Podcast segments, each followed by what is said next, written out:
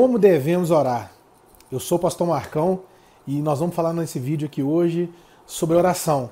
Então, se esse assunto te interessa, fica comigo aí que eu tenho certeza que Deus tem algo pra gente.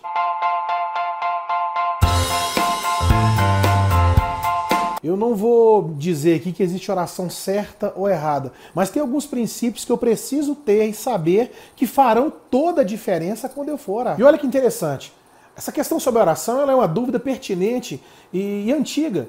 Os próprios discípulos chegam para Jesus e perguntam: Senhor, como devemos orar? Qual é a forma de orar?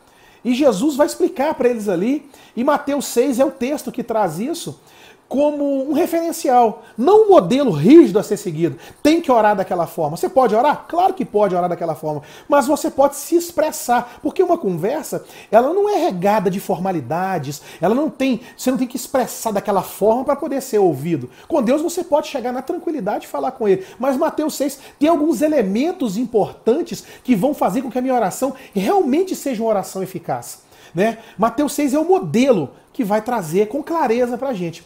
E quando perguntam para Jesus, ele responde a primeira coisa, antes de falar da oração em si, ele fala assim: olha, não ore como os hipócritas oram, nas praças para serem vistos, mas vá para o seu quarto em secreto, e o Deus que te vê em secreto recompensará. Aqui já tem um princípio, ele fala que a oração ela vai ser gerada num ambiente de intimidade. Ele fala: você quer orar? Então vai para o seu quarto. Porque eu penso, e eu acho que você também, que o quarto é um dos lugares mais íntimos da casa. Então ele está dizendo, eu quero ir para a sua intimidade em primeiro lugar, porque o que você vai falar comigo, o que eu vou falar para você, tem que ser gerado num ambiente de intimidade. Marco, quer dizer então que eu não posso orar fora do meu quarto? Claro que não. Eu estou dizendo que a oração tem como princípio intimidade. A intimidade é o que vai ser gerado no campo da oração. E ele fala, vai para o teu quarto em secreto, que o Deus que estiver em secreto te recompensará. A segunda coisa que ele quer dizer quando ele vai para o seu quarto em secreto e o Deus que vem em secreto recompensará, é dizer para você assim: olha, a oração não é algo formal, mas algo espiritual. Não tem regra, não tem formalidade, porque o judeu, e a segunda coisa que ele vai quebrar, a religiosidade da oração, porque a oração tinha toda uma formalidade, a forma de expressar, a ordem das palavras. Agora não. Ele diz: olha, vamos bater um papo, vamos conversar. E o pilar é a gente está junto ali no momento íntimo. Então ele quebra a religiosidade e traz a coisa para um nível mais espiritual e ainda pessoal. E o que, que ele faz com isso? Ele quebrando a religiosidade, ele traz a oração para o campo da simplicidade. A simplicidade agora é o maior atributo da oração, porque quando ela é gerada nesse ambiente de intimidade, sem formalidade, a simplicidade tomando conta, realmente é uma conversa entre pai e filho que é outra coisa que ele vai quebrar, porque a primeira coisa que ele vai ensinar na oração é direcionar a minha voz chamando Deus de Pai. Isso é inconcebível até então, porque para o judeu, Deus não era Pai. Ele era um Senhor soberano, general, alguém que estabelecia uma distância enorme, hierarquicamente falando, entre o homem e ele. E o Senhor vai lá e quebra, porque na hora que ele fala, ora sim, Pai, isso, isso é trazer o Senhor para o seu lado, é trazer o Senhor para a sua realidade. Como um filho fala com o pai, assim será você falando com o Senhor. Olha o que ele está trazendo para a oração. E aí, às vezes, a gente fica inventando moda. Queremos fazer da oração como se fosse uma coisa de outro mundo. Não, é uma conversa, é um bate-papo entre pai e filho. E ele começa dizendo, pai. E isso tem uma importância tremenda, porque eu não sei se você teve um pai mas se você tem uma concepção de pai, você vai entender o que eu estou dizendo. Se você é pai, principalmente, quando um filho te chama, você não espera dele a não ser a natureza real dele. Você não espera dele outra coisa que não seja ele se expressando de forma mais tranquila, ele se expressando da forma mais natural possível. Porque é assim que um filho fala.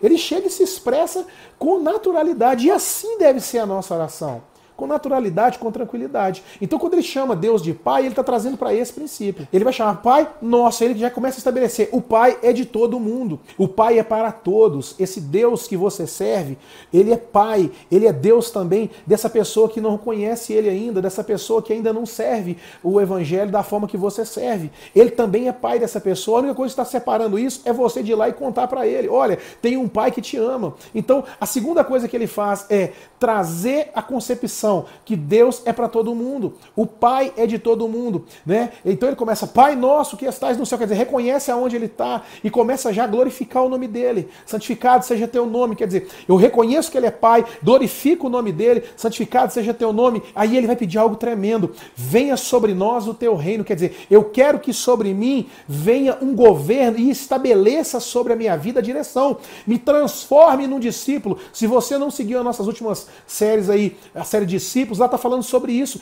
Quem é discípulo faz parte de um reino. Ele não é só membro, membro faz parte de alguma coisa. Discípulo faz parte de um reino. Então, venha sobre nós o teu reino. Aí vem o clássico: seja feita a vontade aí do céu, aqui na terra. Quer dizer, eu abro mão do meu eu, do que eu quero, do que eu penso, para ter implantado sobre mim a visão do reino. A cultura do reino vem sobre mim e agora a vontade que, estabelece, que é estabelecida na minha vida é aquela que o reino determina. Né? venha sobre nós o teu reino, seja feita a vontade do céu. A vontade do céu aqui na terra né? Ele fala algo tremendo que está intimamente ligado ao Pai Nosso. O pão nosso de cada dia nos dá hoje. Quer dizer, me sustenta, dá aquilo que eu preciso, seja Jeová Jiré, o Deus provedor na minha vida, mas tem uma chave aqui.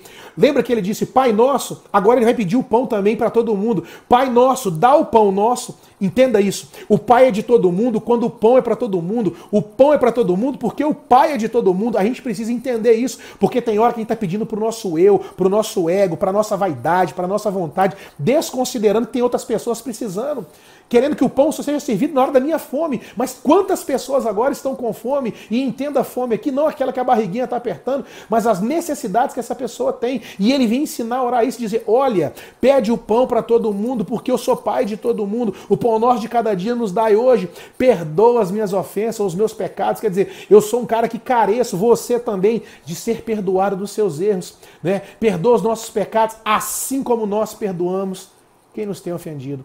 Cara, a oração do Pai Nosso pode se transformar numa sentença condenatória se você não compreender esse pedaço.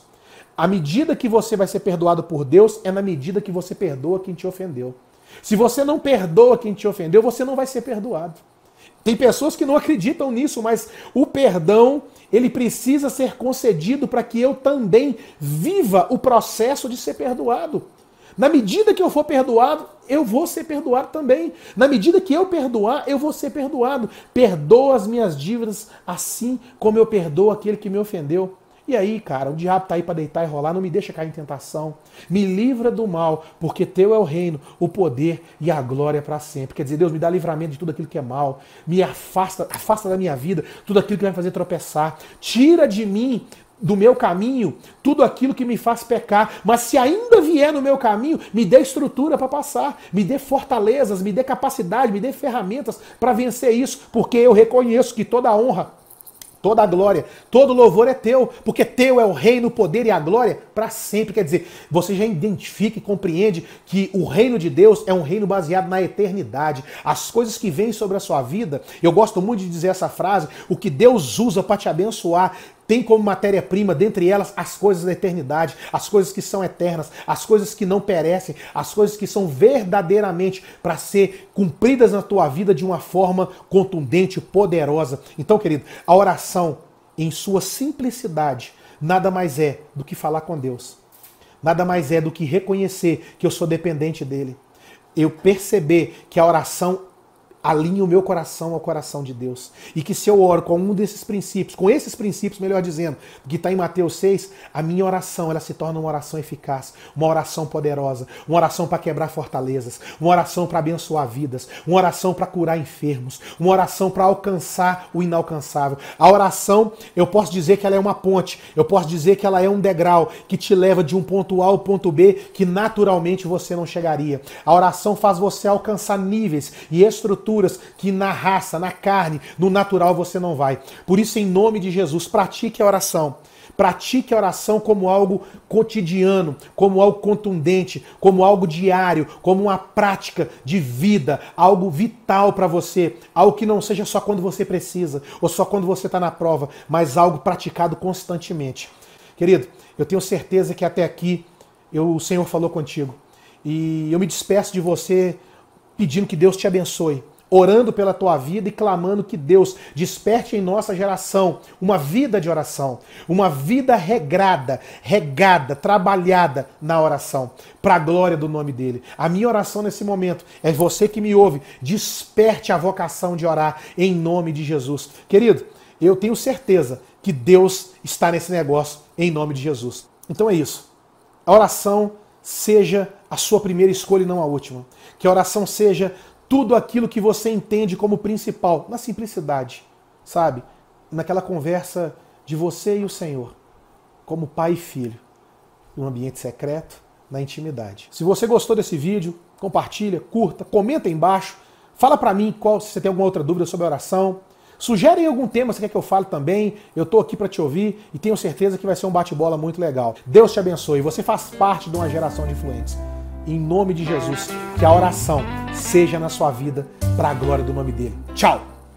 Swing low, sweet chariot,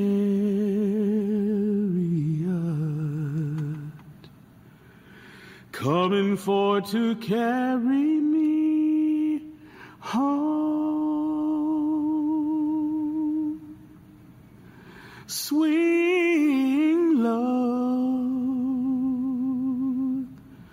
Sweet chariot